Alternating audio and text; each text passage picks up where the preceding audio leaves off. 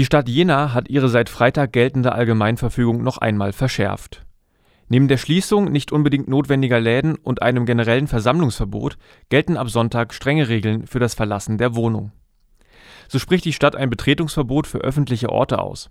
Das sind Straßen, Wege, Gehwege, Plätze, öffentliche Grünflächen, Parkanlagen, Parkplätze und der Stadtwald.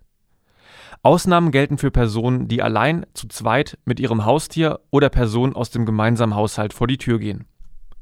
Weiterhin bleibt der Weg zum Einkauf, zur Arbeit, zum Arzt oder zur Unterstützung einer hilfsbedürftigen Person und zurück nach Hause gestattet.